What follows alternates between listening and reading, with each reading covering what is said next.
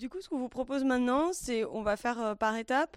On va d'abord euh, parfois parler en petits groupes et après parler tous ensemble. Un peu restituer ce qu'on s'est dit en petits groupes à tout le monde et faire des échanges à partir de ça. L'idée, c'est qu'un peu chacun prenne la parole.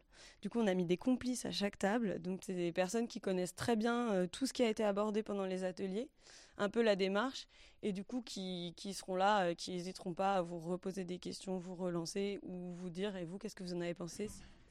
C'est parti.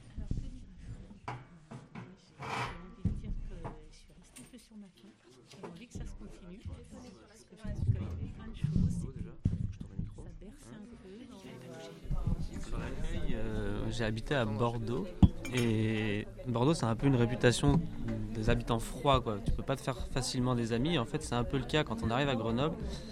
C'est plus facile de rencontrer des gens, de discuter, même, même si c'est pour une soirée, même si c'est pour comme ça.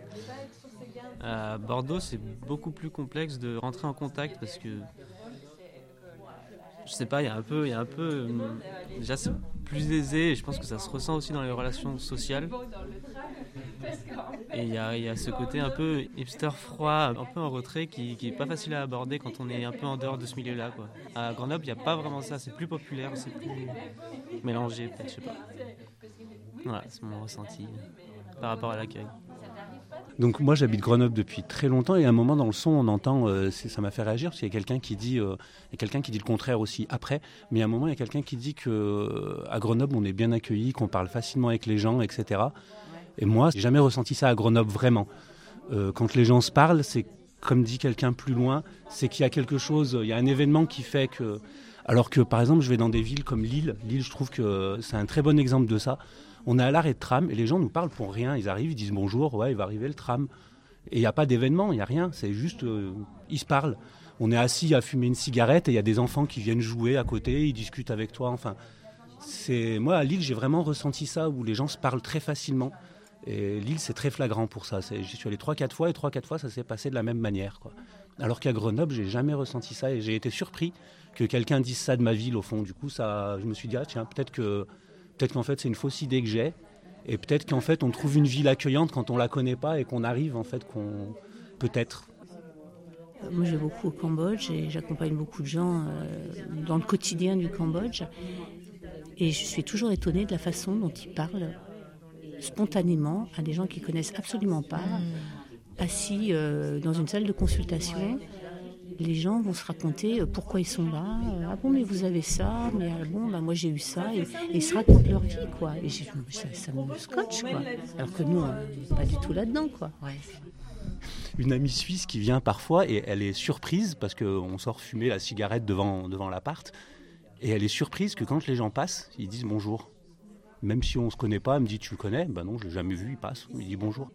Oui, et elle était très dans le centre-ville, rue d'Alembert, enfin, à part où j'étais à l'époque. pas toujours. Hein. Pas toujours. les gens, quand, bah, quand on est deux, trois assis euh, à discuter, les gens qui passent disent bonjour.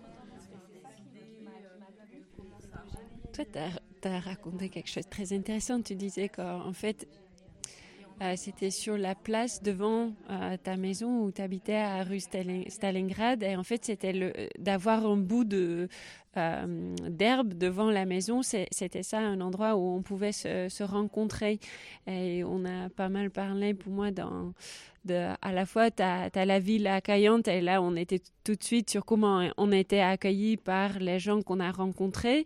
Mais après, est-ce que la forme de la ville, euh, est-ce qu'elle contribue aussi, qu'elle soit accueillante ou, pas? Et toi, tu avais cet exemple, donc euh, des, petits espaces euh, où tu pouvais se rencontrer parce que vous pouvez y jouer de pétanque et de molki.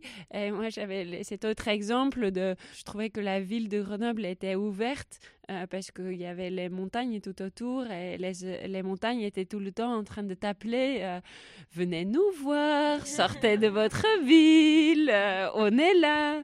Et avec les grandes avenues, tu pouvais à chaque moment sortir de la ville ou, voir le bout de la ville. Et avant, j'habitais à Amsterdam et c'est un pays tellement plat, les Pays-Bas, que, que tu te rends même pas compte qu'il y a autre chose au-delà de la ville. Euh, nous, on a, on, a, on a parlé de, de, quelque chose qui était vraiment super intéressant sur euh, la question de l'expérience, euh, d'avoir vécu soit le fait de ne pas comprendre, le fait de ne pas parler la langue, euh, le fait d'avoir été accueilli, où on est parti sur un exemple euh, très concret mais euh, assez parlant sur le fait de devoir expliquer à quelqu'un le fonctionnement d'un objet et comment faire ça sans être maladroit, sans être infantilisant ou enfin voilà moi j'ai une expérience d'accueil où on, accueille des, des, personnes dans une petite commune euh, où ils, vont être dans un appartement pendant trois jours et il faut qu'on leur explique le fonctionnement en fait des choses et, j'ai été très choquée moi au début euh, par la manière dont les gens leur parlaient euh, l'exemple que je donnais c'est il y a un lit dans lequel les gens dorment et en fait on a une fois une dame demande à la personne qui vient d'arriver est-ce que vous avez déjà dormi dans un lit français? Il faut ouvrir les draps et se mettre dedans. Et en fait, moi, je me disais, mais c'est bon, il dort comme il veut, on s'en fout. Mais, du coup, au-delà de la question de la langue, en fait, dans l'intention et, du coup, ce qui était intéressant dans ce que disait Morgane et aussi dans ce que tu disais sur la première fois, on a tous été confrontés à la première fois. Oui, la première fois où tu vas dormir, euh, il faut qu'on t'explique et après tu l'as l'expérience. Moi, je me demande souvent, mais qu'est-ce que moi j'aimerais en fait si j'étais dans cette situation-là? C'est compliqué de se projeter là-dedans, mais. Euh... Euh, moi, ce que j'avais dit, c'est le fait d'avoir déjà appris une autre langue. On accepte plus facilement que la personne en face comprenne pas exactement ce qu'on avait envie de dire, mais que c'est juste un moyen pour euh, commencer une relation et que euh, enfin, que en fait, quand on n'a jamais vécu cette expérience-là et qu'on est toujours dans un groupe où on a l'impression de se comprendre, parce que souvent c'est l'impression, et ben du coup on se met pas, enfin euh, le langage il est pas utilisé de la même façon et en général on s'est dit, que Grenoble était une ville plutôt accueillante, sauf euh, Jacqueline qui avait pas ce souvenir là euh, de son arrivée à Grenoble, euh, elle avait tu disais que les gens étaient plutôt froids, tu avais l'impression. Tu te demandais si ça venait aussi de toi ou pas? Justement, en parlant de l'accueil, on est arrivé sur la question des lieux de rencontre. Et, euh, et, du coup des lieux qui étaient inclusifs exclusifs euh, comme tu disais bah, ce, parc euh, qui était pas forcément un beau parc enfin pas forcément vraiment attrayant comme ça mais qui permettait en fait vraiment de, de trouver la rencontre d'aller rencontrer des gens